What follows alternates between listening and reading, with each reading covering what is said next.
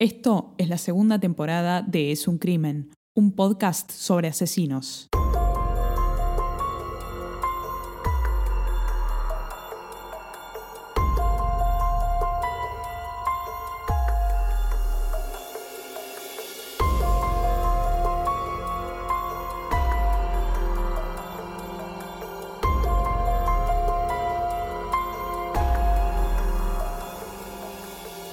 Hola a todos, ¿cómo están? Yo soy Ángeles Yo soy Anabela.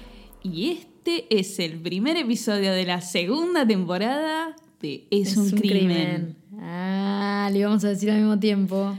Estamos así de conectadas.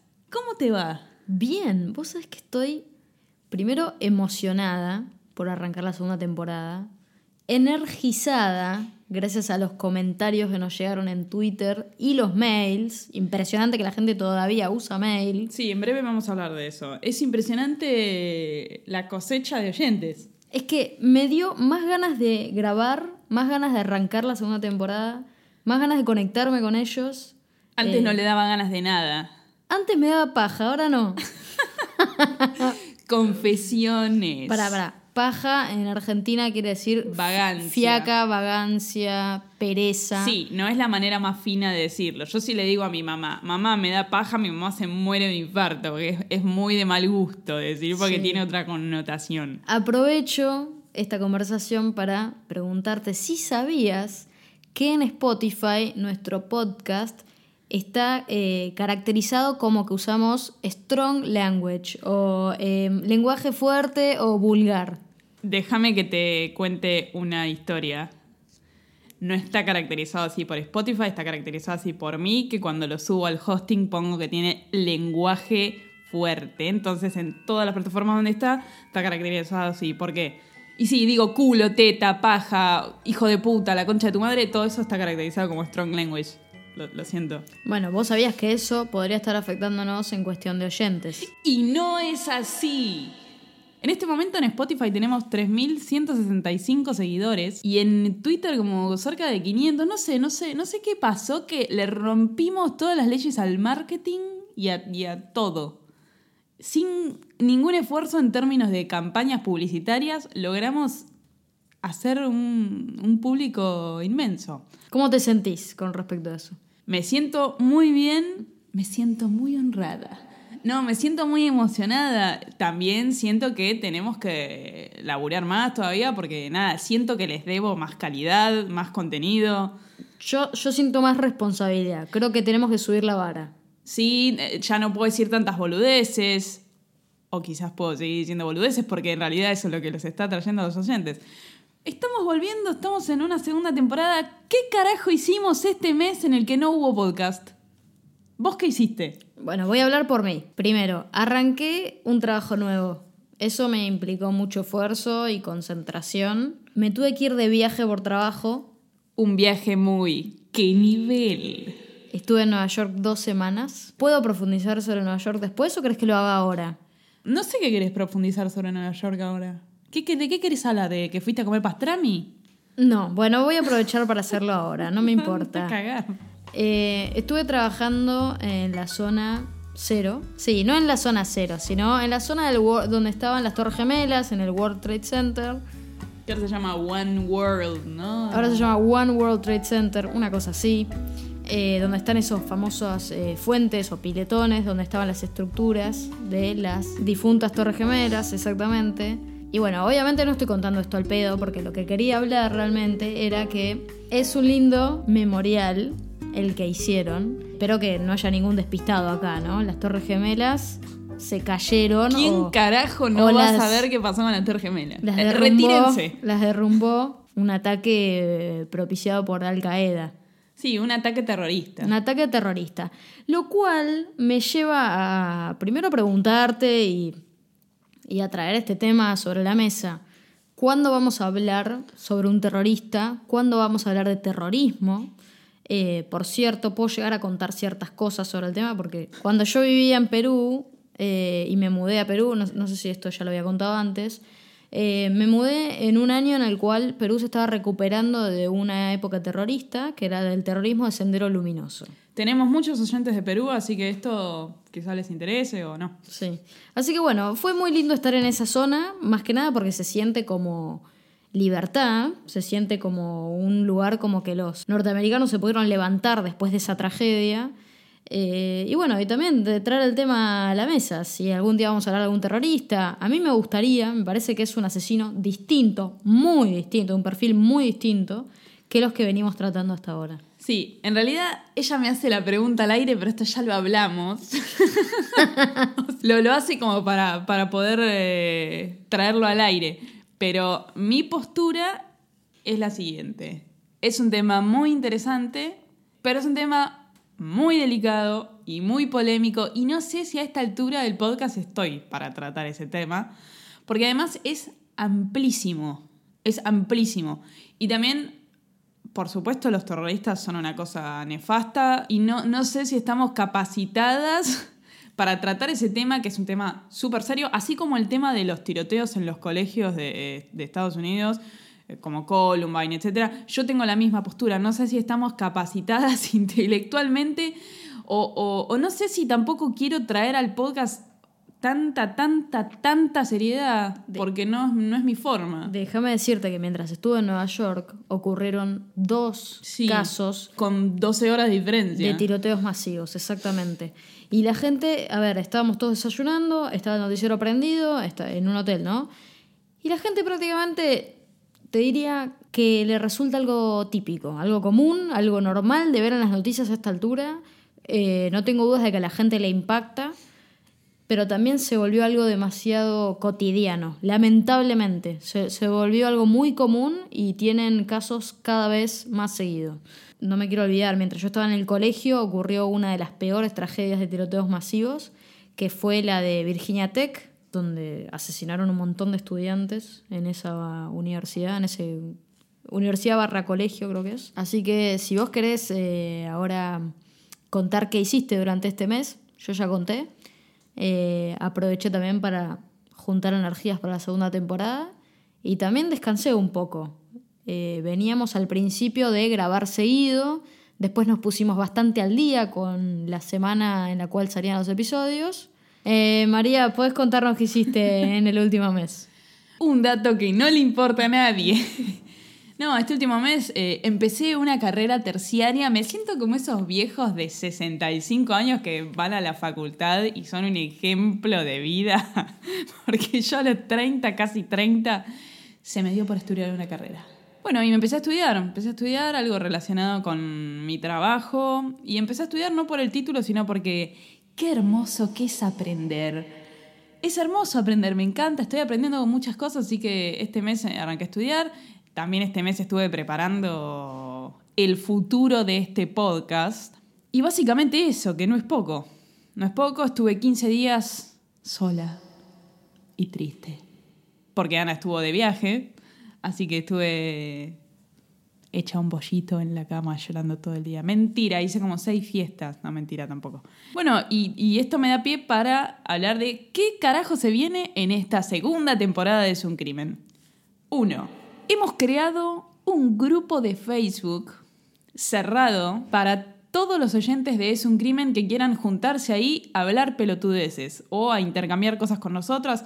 Ya sabemos que está Twitter, pero esto quizás es un poco más a modo de chat, si se quiere o para dejar material ahí, porque yo nunca pensé que iba a decir esto, colapso de mails.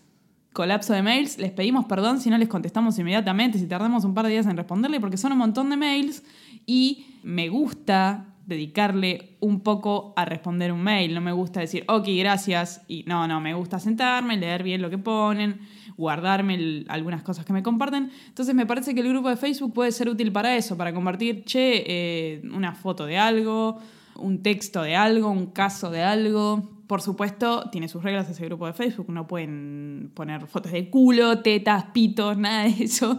No pueden insultarse, tienen que tratarse bien, loco. No sean pelotudos. Y además me parece que está bueno el hecho de tener un grupo de Facebook cerrado porque no todos los oyentes usan Twitter, si bien es nuestra red social preferida, Facebook es otro lugar, me parece que más gente tiene Facebook. Y tampoco queríamos caer en tener 25.000 redes sociales, pero tener un grupo cerrado parece que es un buen lugar para que se discutan ciertas cosas sobre el caso, cosas que no hayan quedado claras, cosas que no hayamos dicho bien. Sí, sí, ni hablar. Bueno, la URL de este grupo es facebook.com barra groups barra es un crimen podcast. Igual si en el buscador de Facebook pone es un crimen, les va a salir esto y nos tienen que pedir permiso para unirse, tienen que responder determinadas preguntas, que si responden mal no van a entrar al grupo. Bueno, María está siendo muy exagerada. La realidad es que nosotras vemos los, eh, las aprobaciones. Las preguntas son por un tema de seguridad, simplemente no queremos que se meta cualquiera en el grupo, queremos que sean ustedes, los oyentes, y que realmente entren para compartir cosas interesantes. No queremos spam, no queremos nada muy raro. Sí, si tienen que vender una licuadora, por favor no lo hagan en el grupo. ¿eh? Se van a otro lado, se van a Mercado Libre a vender una licuadora. ¿No? Sí. Bueno, también para esta segunda temporada vamos a tener nuevas secciones. Mm. No, eh, en este episodio en particular no vamos a tener nuevas secciones, pero vamos a tener nuevas secciones, no quiero spoilear. Vamos a tener merchandising. ¡Yeah! Creo que esto era algo que venían pidiendo hace un tiempo. Yo quería una gorra, yo quería stickers, eh, quería tazas. Yo quería una bombacha. Ah, hablando de tazas. Las tazas de Ismael. Si nos siguen en Twitter, habrán visto que compartimos unas tazas que mandó a hacer Ismael. Ismael es uno de nuestros primeros O el primero. oyentes, uno de los más fanáticos. Y mandó a hacer unas tazas de Es un crimen que hasta tienen video de unboxing. Eh, son una puta locura. Así que bueno, eso la verdad Ismael nos dio el puntapié de decir, che, necesitamos hacer nuestro propio merchandising. Necesitamos No. que sea algo que todos puedan adquirir. Y nos hizo entender que bueno, detrás de esto hay verdaderos fanáticos. A mí me pasó algo muy loco cuando vi el unboxing de Ismael y cuando vi las fotos de las tazas. Ustedes tienen que saber que el logo de este podcast lo hicimos en una página de internet que permite hacer logos a pelotudos como nosotras. Es tipo, hace un logo for dummies. Nosotras no manejamos ni Illustrator, ni Photoshop, ni nada de eso. Yo soy un mono, Ana creo que también. Habla por vos. Morite. Y ver el logo ese que hicimos un sábado domingo a la tarde. Estuvimos como tres horas decidiendo dónde mierda poníamos el cuchillito, de qué color hacíamos el fondo, la tipografía. Y ahora lo vemos en una taza. No sé, me conmueve hasta las lágrimas prácticamente. Yo no lo puedo creer. Que un tipo en México vaya a hacer una taza con el logo de mierda ese que yo hice. ¿No es loco? Es muy loco. Gracias, loco. Ismael. Y tienen que saber que por Ismael nosotros hicimos el sexto episodio, es de la primera temporada, el de Gumaro de Dios, que fue un éxito rotundo. Bueno, entonces déjame terminar la parte del merchandising. Vamos a poner a disposición de los oyentes una tienda o un link o algo para que puedan adquirir nuestros productos. No está listo todavía. Igual no sé si adquirir, algunos por ahí los pueden conseguir de manera casi gratuita. También vamos a hacer algunos sorteos, alguna cosa así en Twitter para que puedan tener algunas cosas y no, no tengan que, que pagarlas, digamos. Vamos a sortear stickers, boludeces, ya se van a enterar. Síganos en las redes sociales, estén atentos. También quería decir que podemos hacer una sección que nivel muy exclusiva si nos invitan a un All Inclusive. No me molestaría. si tengo que elegir, me gustan más los que están en México. Eh, Pero ahora está el sargazo. ¿Te acordás? Cuando estuvimos en Miami, qué nivel. Sí, sí, pero no es que está, todas las playas están afectadas. Yo con Croacia me conformo igual. ¿Estás Las playas de Croacia. ¿Europa? Tenemos oyentes. Bueno, ahora quiero saludar a todos los oyentes. Seguramente me olvidaré de algún país, pero oyentes españoles, colombianos, panameños, peruanos, chilenos, ecuatorianos, uruguayos y mexicanos. Chinos. Chinos. Y pará, y hay uno que está en Finlandia. Yo ya lo tuiteé el otro día. Por favor, ¿dónde está? ¿Quién sos? Y Australia. No, cualquiera. Pará. No sé si tenemos en África, pero creo que metimos cuatro de cinco continentes. La gente sí que está al pedo. no, quiero destacar una cosa, una rareza. Sí, este es el primer episodio y vamos a estar hablando boludeces un largo rato. Si no les gusta, lo saltean. Eh, entre todos los oyentes que tenemos, se destacan porque yo entro a las cuentas de Twitter de los oyentes que nos empiezan a seguir porque soy chusma, hay muchos fans de K-pop. De todas las nacionalidades que nombré, hay muchos fans de K-pop. ¿Cómo me di cuenta? Porque yo entro a las cuentas de Twitter y veo las fotitos. Bueno, sacando que María es una chusma. ¿Qué es el K-pop? María, explícanos.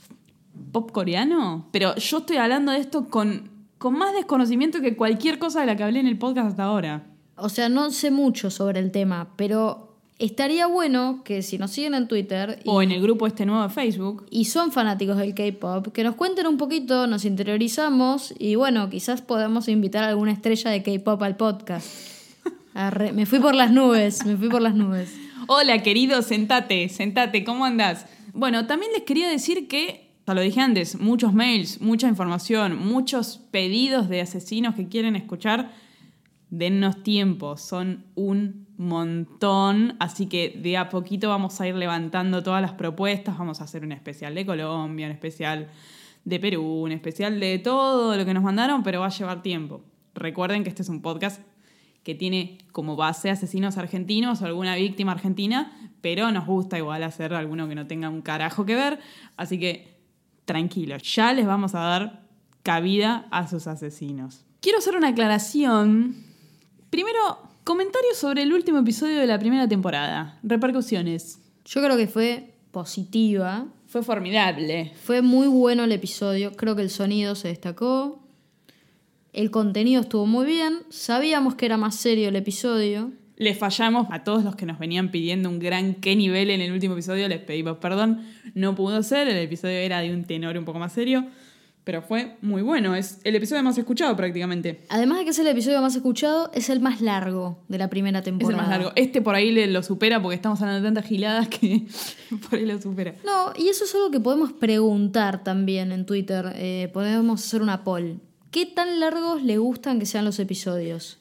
Lo digo Tiene una porque, connotación eso que acabas de decir. bueno, sacando eso, que María le gusta, es una cochina, salieron los resultados de la encuesta podcasteros, si no me equivoco, donde la gente respondió cuál es el largo que prefiere de un podcast. Y el promedio preferido es entre 45 minutos y una hora, me parece. ¿Sí? O alrededor de una hora, pero no más de eso. Más de una hora ya termina siendo tedioso. Así que bueno, es algo para tener en cuenta. Obviamente me gustaría saber qué piensan nuestros oyentes, más allá de lo que piensa el Mongo. resto. Exactamente. Yo termino de preferir episodios de 45 minutos. Bueno, a mí en realidad, como vos sabés, Ana, me importa poco lo que quiera la gente y lo que quieras vos. Yo hago lo que se me canta el orto y hasta ahora me fue muy bien. Qué linda, ¿eh? No, bueno, de respecto del último episodio y de otros episodios de la temporada pasada, quiero hacer una aclaración respecto del el tema femicidio o el tema feminicidio, como le dicen en otros países de Latinoamérica. Siento que no lo definimos, eh, no definimos la cuestión de la manera que debía ser definida y quizás dijimos alguna boludez, entonces quiero aprovechar este momento para aclararlo gracias a, gracias a una, valga la redundancia, aclaración de una oyente colombiana que se llama Ana Catalina Pérez Torres. Ella nos aclaró en un mail divino el tema femicidio. Eh, y yo quiero leer brevemente los parrafitos que ella me envió para que nos quede claro a todos el tema femicidio o feminicidio, como, como le dicen en Latinoamérica.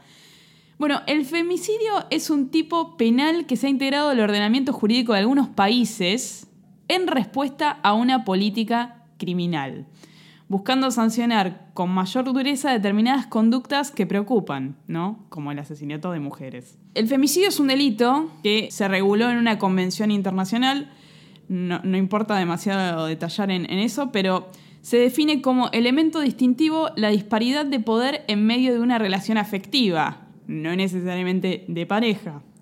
Por lo que hay una parte, por lo general un hombre, que ejerce poder sobre la otra parte, por lo general una mujer. Y pese a lo anterior, pueden existir femicidios en relaciones homosexuales. Esto, yo me acuerdo que en el episodio 5, el de Sandra González, Ajá.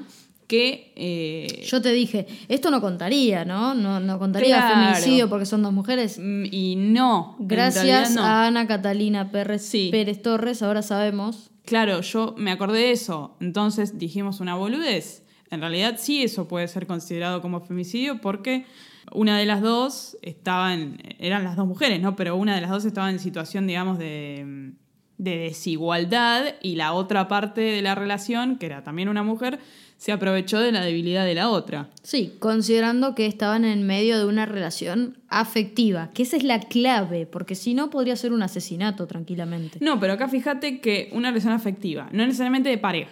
Tiene sí. que haber un, un lazo Pero- entre las dos partes. Pero tiene que haber, porque si no, no sería necesariamente... Claro, entonces esto concluye en que no solo es el homicidio de una mujer, sino que es un homicidio que se da por el hecho de ser mujer, aprovechándose de una situación de vulnerabilidad. En la mayoría de los casos se presentan indicios previos, como es el de la violencia intrafamiliar, sin que sea la regla, y pueden existir casos en, que- en los, que en los que se asesina a una mujer y se considere femicidio sin que mantuvi- mantuvieran relación sentimental alguna. Eso también es cierto, porque si va un hombre y se cruza con una mujer y solo por el hecho de ser mujer la asesina, ¿sí? Eso, claro, eso, Eso, es también es un femicidio. Claro, como un crimen de odio hacia la mujer. Exactamente. Bueno, entonces me parecía súper válido aclarar esto, también porque tiene que ver con tema criminal y porque quizás habremos dicho alguna boludez en la temporada pasada. Así que Puede Quería ser. aclararlo. Y, y además, yo sé que hablamos quizás como una charla de café y hablamos de asesinatos y de casos y todo, pero cada vez eh, estamos cada vez más cerca de términos eh, más técnicos quizás. sí, judiciales, eh, penales, que tienen que ver con lo que estamos charlando. Y no es menor, o sea, me parece que es una... Primero que estamos aprendiendo las dos, Sí, claramente. y creo que los oyentes también. Así que como hizo Ana Catalina, si ven que decimos una boludez o que ya nos dijimos una boludez, pero tienen ganas de aclarar algo que hayamos dicho, mándenos un hermoso mail a esuncrimenpodcast.gmail.com en el que nos aclaran algo que quieran decir respecto de algún te- tema judicial, técnico.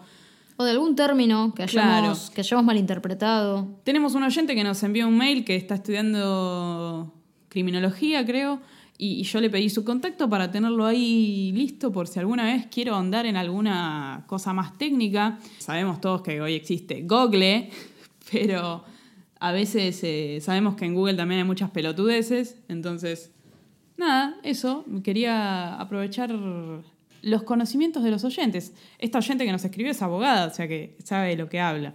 Entonces, si ustedes saben de lo que hablan, escriban más porque nosotros no sabemos de lo que estamos hablando. Bueno, vamos a ir al caso del día de hoy. El primer caso de la segunda temporada de Es un crimen. Es un asesino argentino que mató en un pueblo de la provincia de Buenos Aires, a unos 100 kilómetros de donde nosotras nos encontramos. En un pueblo llamado San Andrés de Giles. ¿Conoces San Andrés de Giles? Creo que no.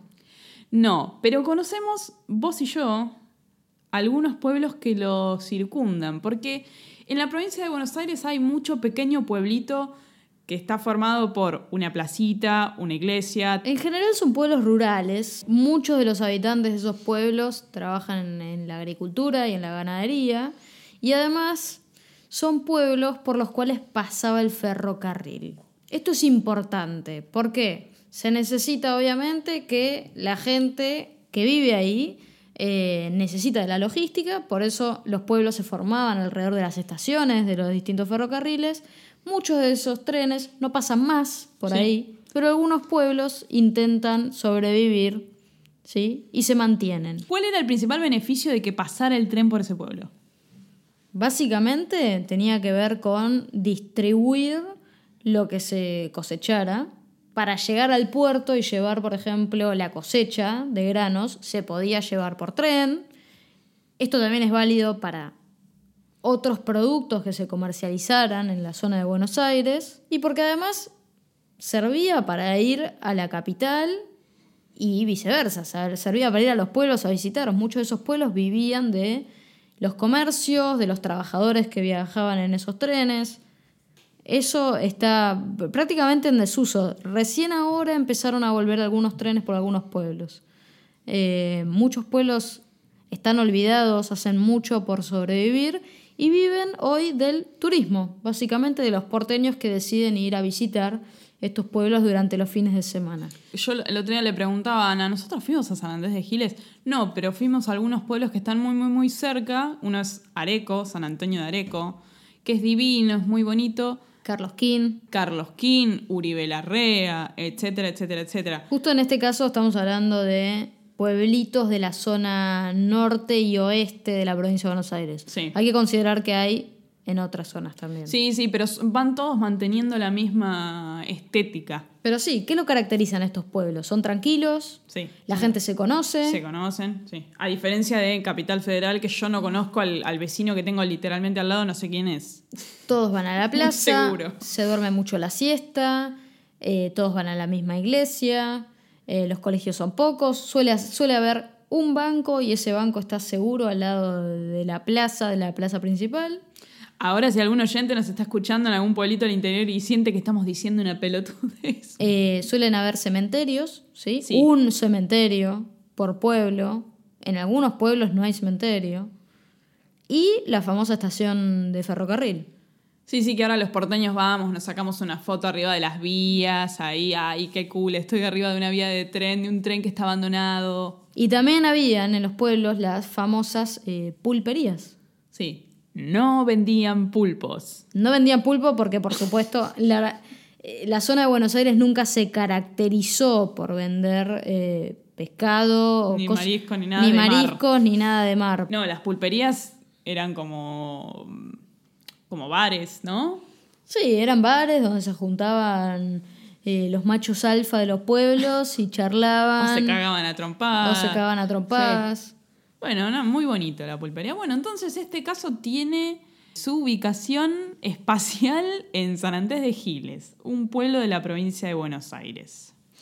Nuestro asesino del día de hoy se llama Luis Fernando Iribarren, conocido como el carnicero de Giles, y no porque tenía una carnicería donde vendía chorizos, no. Este tipo se cobró la vida de cinco personas y casi que se sale con la suya. Bueno, vamos a conocer un poco sobre, ¿cómo le decimos? Luis, Luis Fernando o Iribarren. Yo le voy a decir Iribarren, no, no quiero entrar en confianza mucho con este hombre porque me da un poco de cosa. Bueno, este muchacho nació en el año 65 en San Andrés de Giles, pero en un paraje a 30 kilómetros de ahí llamado Tuyutí, que era como el medio del campo, básicamente. Y desde que era muy chico vivió en la casa de su tía, en el pueblo, o sea, en San Andrés de Giles, porque le era más cómodo para ir al colegio, ¿no? Si no tenía que hacer 30 kilómetros todos los días para ir al colegio. Bueno, estudió en un colegio ahí de San Andrés de Giles, el colegio Nuestra Señora de Luján. Cuando tenía 15 años, empezó a tener algunas diferencias con el padre en lo que a trabajo del campo respecta, digamos. Él tenía algunas ideas que no compartía con el padre y se llevaban muy mal. El padre laburaba la tierra. Claro, el padre era un hombre de campo, como vos dijiste, que en estos pueblos lo que más se hace es laburar el campo. Entonces, eh, Iribarren se hinchó las bolas y se fue a, a trabajar a un taller mecánico en el pueblo. Y ahí le iba muy bien en el taller mecánico. Él, bueno, luego, ustedes saben que nosotros reconstruimos la vida un poco de él, en parte a los datos periodísticos y en parte a lo que los mismos asesinos a veces cuentan de ellos mismos, lo cual vaya uno a saber si es así. Pero bueno, es en, parte para enmarcar la historia. Él dice que empezó a progresar en su trabajo, empezó a- a tener avances económicos, pero su familia, sobre todo su padre, no le reconocía nada de esos, de esos progresos que él hacía.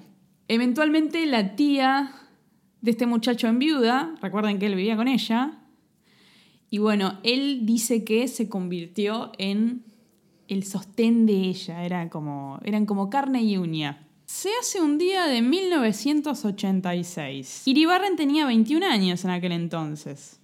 Y una noche de julio de ese año estaba cenando con su familia y como era habitual en ese entorno familiar, discutió con el padre. Entonces a las 10 de la noche después de comer se levantó y se fue a la mierda, se fue a caminar, por ahí se fue a pensar, como hasta las 3 de la mañana. A las 3 de la mañana vuelve a la casa, todos estaban durmiendo por supuesto porque bueno, eh, era muy tarde, y vio una carabina 22 una carabina calibre 22 apoyada debajo de la ventana. Sabemos que la gente de campo, bueno, no sé si ahora, pero hace un tiempo es muy común que la gente de campo tenga armas a- Sí. más bien a mano. Sigue siendo común. Porque hay animales a veces que van a, a molestar al ganado, ese tipo de cosas para espantar, o a veces también para espantar a algún chorro. Lo siguen haciendo por cuestiones de seguridad. Claro, es algo muy común que, que en las casas de campo haya armas. Entonces, Iribarren entra a la casa y ve la carabina apoyada abajo de la ventana. Y estaba cargada. Bueno, entonces la agarró, agarró el arma y fue primero a la habitación donde dormían sus padres. Sus padres, Luis, se llamaba parecido a él, Luis Juan se llamaba el padre, Luis, y Marta, la madre, y su hermana de nueve años, María Cecilia. Los padres eran jóvenes, tenían, el padre tenía 49 años y la madre tenía 42. Y la hermana tenía 9. No es muy difícil saber qué hizo cuando entró al cuarto. Los mató a tiros a los tres. En su declaración dice que los mató a tiros y a golpes, pero me cuesta, eh, me cuesta entender cómo matás a tiros y a golpes a alguien. Bueno, una vez que mata a estas tres personas que estaban durmiendo las tres en un mismo cuarto, sus padres y su hermanita, en otro cuarto estaba durmiendo su hermano Marcelo, de 15 años. Pero todavía no pasa nada. Resulta que Iribarren salió al patio de la casa a fumar un cigarrillo y a pensar. A pensar si iba a matar a su hermano o no, que era el único que le quedaba. A todo esto yo pienso, ¿el hermano no escuchó ninguno de los tiros con los cuales él mató a los demás? Evidentemente no. Quizás usó alguna almohada o algo para, para ahogar los tiros. De todas formas, estaban en una casa en el medio de la puta nada, digamos. Bueno, terminó de fumarse un cigarrillo. Y bueno, decidió que iba a entrar a la casa y matar al hermano. Bueno, mató al hermano. Y él cuenta muy poéticamente que cuando lo mató, el hermano se murió con los ojos abiertos. Que él le cerró los ojos y le dijo, perdóname, no sé por qué te hice esto, hermanito, yo te quiero mucho. Qué hijo de puta, ¿eh? Sí, e- esos comentarios que justamente estas historias son reconstruidas por lo que ellos cuentan, por lo que los asesinos cuentan. Y no sé si esto que agrega él es para que lo veamos como un tipo Bueno, como claro, que él era bueno. sensible o, o, o lo- o realmente lo dijo. No sé, pero me parte el alma que le haya dicho eso. Bueno, a todo esto, bueno, en la casa de Iribarren había cuatro muertos, cuatro cadáveres. Los dos padres y los dos, la hermana chiquita y el hermano. Era una casa de campo. Tenían un chiquero donde estaban los chanchos ahí siendo chanchos. Los entierra a todos en el chiquero. Qué asco. Primero, qué asco. Bueno, creo que cuando tenés cuatro cadáveres que ocultar, no te importa demasiado. Qué asco los cadáveres más que el chiquero, boluda. Ahora, le tenía mucha bronca a la familia, ¿no? Le tenía mucha bronca. Eso, eso, esa frase justamente la va a decir él en una de sus declaraciones. Pero pará, esto no termina acá. Yo dije que él había matado a cinco personas. No, y recién estaría- mató cuatro. Si hago matemáticas y son cinco y vos hablaste de que ya mató a cuatro, quiere decir que nos está faltando un asesinado. Exactamente. Bueno, por ahora mató cuatro. Después del hecho, vendió algunos muebles, vendió otros elementos que había en la casa. Nada, casi que puede haber sido económico el móvil del asesinato. Pero bueno, se ve que dijo, che, los maté a estos que ya me tenían las bolas por el piso, ahora voy a vender algunas cosas, así que de paso saco guita. Nadie, nadie, nadie se enteró prácticamente de lo que él había hecho. Este asesinato ocurrió en 1986. Pasa el tiempo, pasa el tiempo, los vecinos por ahí se preguntan, che, ¿dónde está tu familia, Luis? ¿Qué pasó con a tu vieja? Hace mucho que no la veo. ¿Y tu viejo? ¿Dónde está? ¿Sabes que no lo veo? No, vos sabés que mis viejos con mis hermanos se tuvieron que ir a Paraguay porque atropellaron a alguien acá, tenían muchas deudas, entonces se tuvieron que, se tuvieron que, que borrar de Argentina porque los iban a cagar a tiros. No, están viviendo en Paraguay. Bueno, como excusa no está mala, ¿eh? Como excusa no está mal, pero bueno, Nadie sabía lo que había pasado. Llegamos a agosto de 1995. Nueve años después de que el tipo matara a, sus, a su familia y los enterrara en el chiquero del campo. Él seguía viviendo con su tía. La tía no sabía nada. No, la tía Alcira. La tía Alcira estaba muy, muy enferma de cáncer. Era joven igual. En- eh, al año 95 la tía Alcira tenía 63 años. No era grande. No, pero estaba muy, muy enferma.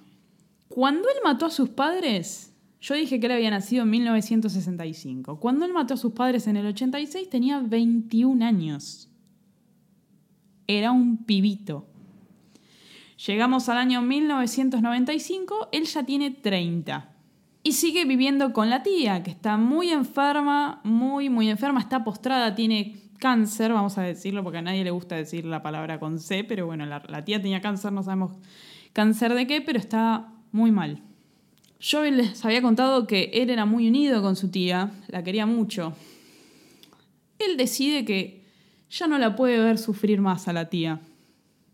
Que la está matando, que ella esté sufriendo con esa maldita enfermedad. Entonces intenta asfixiarla, pero no puede. No puede, entonces dice, bueno, voy a agarrar algo más contundente porque si no, no no voy a poder matar. Agarra un hacha y le pega dos hachazos en la cabeza y la mata. Ana acaba de hacer una expresión tipo, ¡Nah! O sea, no lo, no lo, no lo dije tipo, no. Con su cara. Pero mi cara fue como la reputa madre. ¿Cómo le vas a pegar dos hachazos a tu tía? Aparte, más contundente, ¡pum! Dos hachazos. Le hubiese pegado un tiro, le hacía sufrir menos. Bueno, pero, ¿Hachazos? pero Ana, Era un tipo sanguinario. Luis quería aliviarle el dolor a la tía Alcira. Déjate de joder. Bueno, le pega los hachazos a la tía. Los vecinos dicen, che, qué raro, lo veo a este pibe entrar y salir de la casa. A la tía casi que no la vemos. Y le preguntan, che, Luis, ¿cómo está tu tía? Porque la gente sabía que la tía estaba muy enferma. Y él les dice, no, a mi tía la tuve que llevar a Buenos Aires. La tuve que llevar a Buenos Aires porque está mal, está, está muy mal con esa enfermedad que tiene.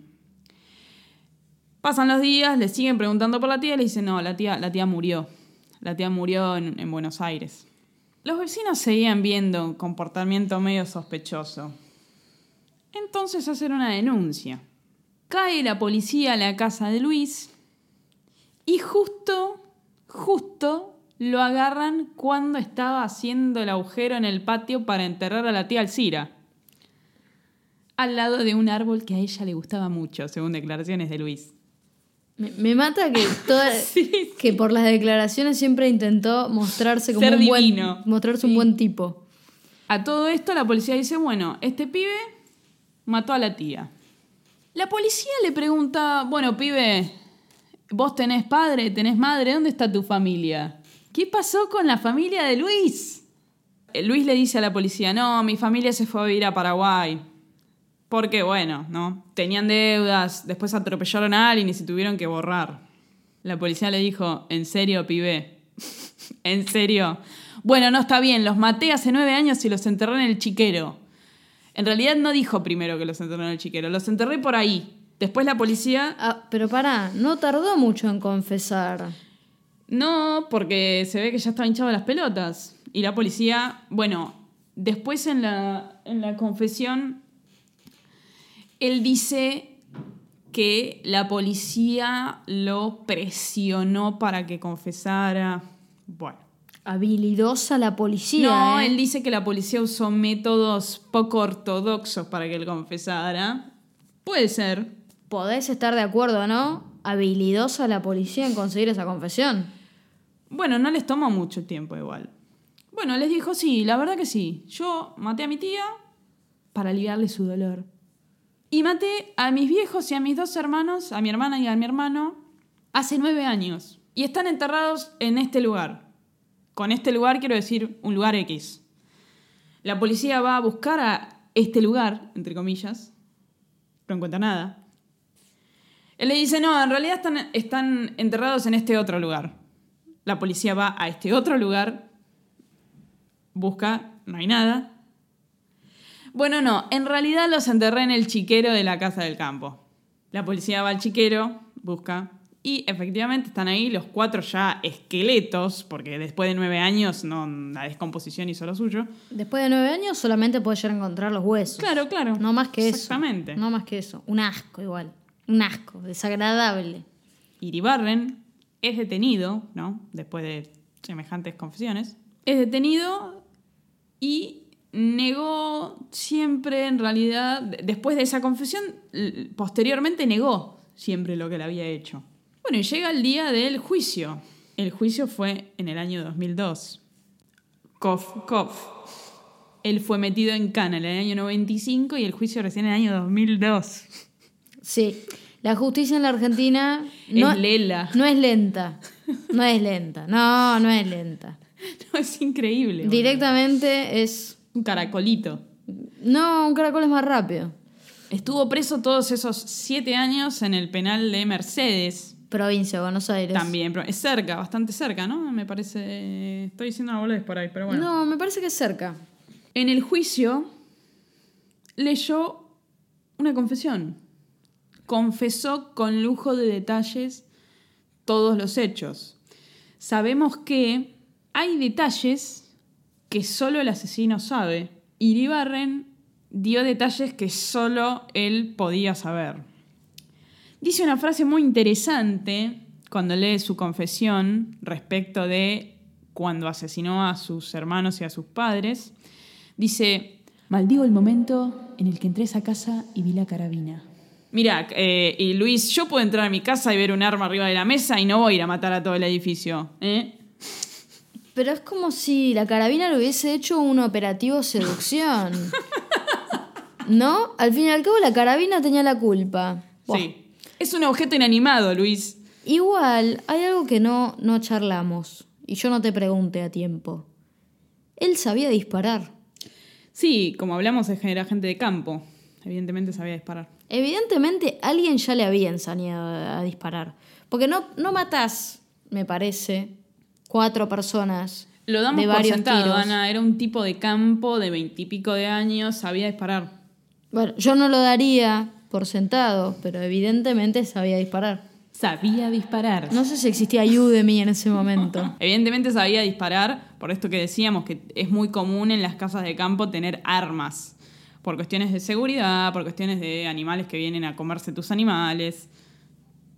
Es obvio que sabía disparar. Y ni hablar de la negligencia, ¿no? De encontrar una carabina cargada. Encontrar cualquier arma cargada. Sí, sobre todo porque tenían una nena de nueve años circulando por la casa. Ac- Acá María lo sabe mejor que yo. Sí. Las armas no se guardan cargadas. No, no. En mi casa siempre hubo armas porque mi papá tiraba en forma deportiva y yo jamás, jamás, jamás vi un arma cargada ni un arma a la vista en mi casa. Nunca. Ha- Nunca. Has manipulado armas. Sí, sí, pero con nada. con- Me, me enseñaron cómo se usan, cómo se guardan, cómo se limpian, cómo se traban. Más por el hecho eh, eh, técnico, digamos, de, de usar un arma. Pero yo jamás vi armas en mi casa en, en mi infancia. Y, lo- Estaban, pero yo no sabía dónde. y, y también, no sé, ciertas reglas de oro al momento de manipular un arma. Nunca apuntarle a nadie. eh, cargado, El- el de- cargada o descargada. Por ejemplo, eh, cuando vos manipulas un arma, la gente lo primero que hace, alguien que no sabe manipular armas, lo primero que hace cuando agarra un arma es poner el dedo en el gatillo. Es instintivo. Eso es lo último que se hace cuando vos agarras un arma. Él se pone el dedo como así derecho, que no entre al gatillo. Nunca se pone el dedo en el gatillo. Por una cuestión de seguridad. Claro, pero eso lo sabe quien sabe manipular un arma. El 21 de agosto del año 2002, Luis Fernando Iribarren es condenado a reclusión perpetua por tiempo indeterminado por el delito de quíntuple homicidio doblemente agravado por alevosía y por el vínculo. No me quiero poner demasiado técnica, pero sabemos que por el vínculo mató a sus padres, digamos, el vínculo era sanguíneo, era el hijo y era el sobrino de su tía. Y era el hermano de sus hermanos. Muy bien, salir afuera, subir arriba, sobrino de la tía, hermano de sus hermanos. El hijo de sus padres.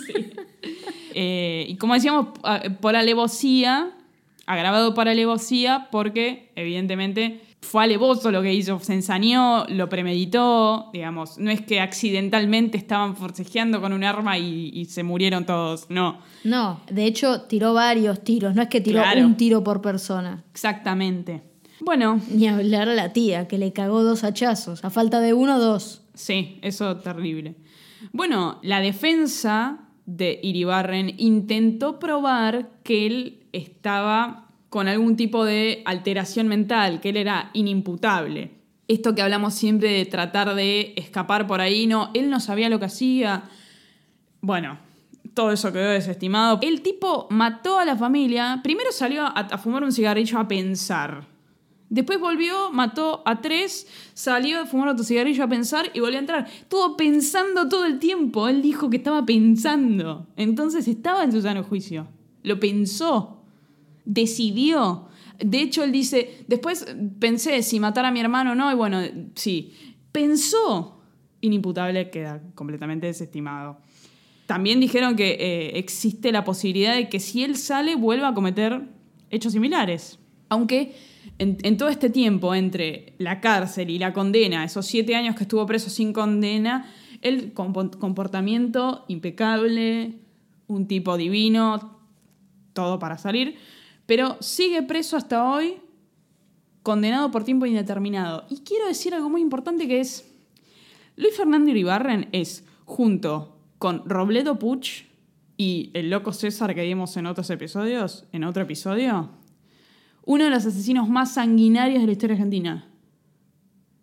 Pero es- está en el top, top 3. Casi se sale con la suya. Casi mata a cuatro personas y nadie se entera nunca. Eso es lo más notable de todo. El hecho además así de, man- de matar a, a tantos miembros de la familia me hace acordar mucho a Barreda. Sí, sí, ese es otro caso que, Que nos tenemos guardados para mucho más adelante. como me gusta decir a mí, da mucha tila para cortar. Bueno, hay unas declaraciones de algunos testigos. Iribarren estuvo en pareja bastante tiempo con una chica con la que tuvo dos hijos y convivió del año 91 hasta el año 93 con ella. O sea, ya había matado a sus padres, a la tía todavía no. A sus padres y sus hermanos. Y ella siempre le preguntaba a él, che, Luis, ¿y tus viejos? ¿Y tus padres? ¿Dónde están? ¿Qué onda con eso? No, mis padres están en, Paraguay por deudas que tienen y porque pisaron a uno y no. El mismo verso que decía todo el mundo. Bueno, de- podemos, Le desta- andaba muy bien, ¿eh? podemos destacar que ese verso lo pudo mantener en el tiempo. ¿eh? Sí. Y no lo cambiaba. Sí, sí, muy bien. Muy bien, Luis. Eh, después, otros amigos y conocidos, vecinos de, de él, siempre dicen que era un tipo excelente. Una excelente persona, buen amigo, siempre dispuesto a darte una mano. Nunca con rasgos eh, violentos, siempre un buen tipo. Déjame adivinar. ¿Siempre saludaba? Sí, además de siempre saludar, siempre colaboraba con los vecinos. Aparte, siempre un tipo tranquilo, no un tipo medio loco. Como yo, por ejemplo. Yo, si mañana mato a uno, la gente que me conoce va a decir, sí, la verdad que era una loca de mierda. no van a decir que yo era tranquila. Totalmente lo que acabas de decir. ¿Entendés? totalmente. Entonces, en este caso, De mí sí se sorprenderían. claro, es que vos tenés más, más para ser asesina que yo. Buah. Fíjate Mancheri, Mancheri también era un tipo re tranquilo. Sí, hasta, que, a- hasta que lo veías a los ojos. Una cara tenía. Menos el loco César de la temporada pasada, todos eran gente re tranquila. El loco César tenía cara de malo, además. Claro, y, y Graciela James, que también... Chifleti. Para ir cerrando, también algunas pericias indicaron que él tenía un altísimo coeficiente intelectual. De ahí me da a pensar que lo manipulador que él era para, para convencer a un montón de gente de que su familia estaba en otro país, tiene que ver un poco con su inteligencia. El manipular siempre requiere de mucha inteligencia. Y bueno, eso es un indicador. Sí, porque la mentira tiene patas cortas. Buah, en este caso esa mentira le duró por lo menos nueve años. Sí, ni hablar. Bueno, si tenemos que decir cuál fue el móvil de estos asesinatos, se- yo dudaría, no sé, en un punto me atrevería a decir que quizás fue económico el móvil, porque él quería quedarse con muchas cosas, Pero eh, bueno, él se sentía sumamente eh, perseguido y, y- y rechazado por su familia. Nada de. Esa sensación de que nada de lo que él hiciera, aunque fuera buenísimo lo que él estuviera haciendo, iba a ser reconocido por su, fa- su familia. Todo lo que él hacía era una mierda. Entonces es una constante sensación de la puta madre, todo lo que hago está mal, estos son unos hijos de puta, los voy a matar. Económico puede ser en parte. Y después la, la- la muerte de la tía, no sé. A mí me hubiese gustado saber más datos, ¿no? De la infancia de este pibe. Sí. Evidentemente no tuvo una infancia muy feliz. Creo que fue acumulando odio con el tiempo. Eh, y además tenía dos hermanos. Me parece que por ahí habría sido una también víctima de ser la oveja negra, quizás. Sí, sí, no- la verdad que no, no hay muchos datos de su infancia, pero O sea, sabemos, est- Estoy asumiendo muchas cosas, porque Sí. no, no- no lo sabemos. sabemos que, que fue. que se llevaba muy mal con su padre. Se llevaba muy mal y por eso se fue a vivir con los tíos y, y por eso nada. No, se llevaba con su familia. Me, me recuerda un poco a Cari.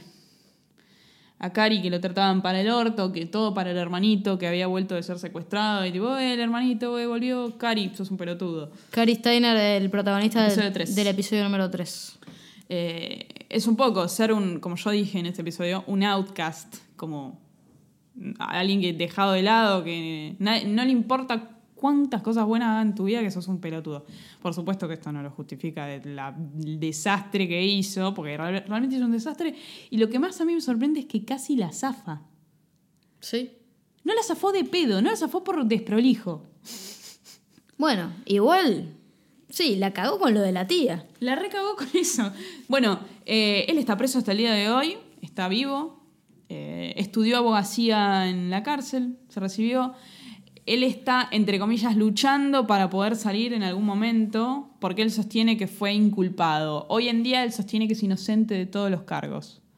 Después de leer una confesión en el juicio, él hoy sostiene que es inocente. Y un dato de color es que hay una banda muy conocida en Argentina, probablemente la conozcan todos nuestros oyentes latinoamericanos, porque tiene eh, es conocida fuera de Argentina, muy conocida, Los Fabulosos Kylax. Tienen una canción que hace referencia a nuestro asesino del día de hoy. La canción se llama El carnicero de Giles.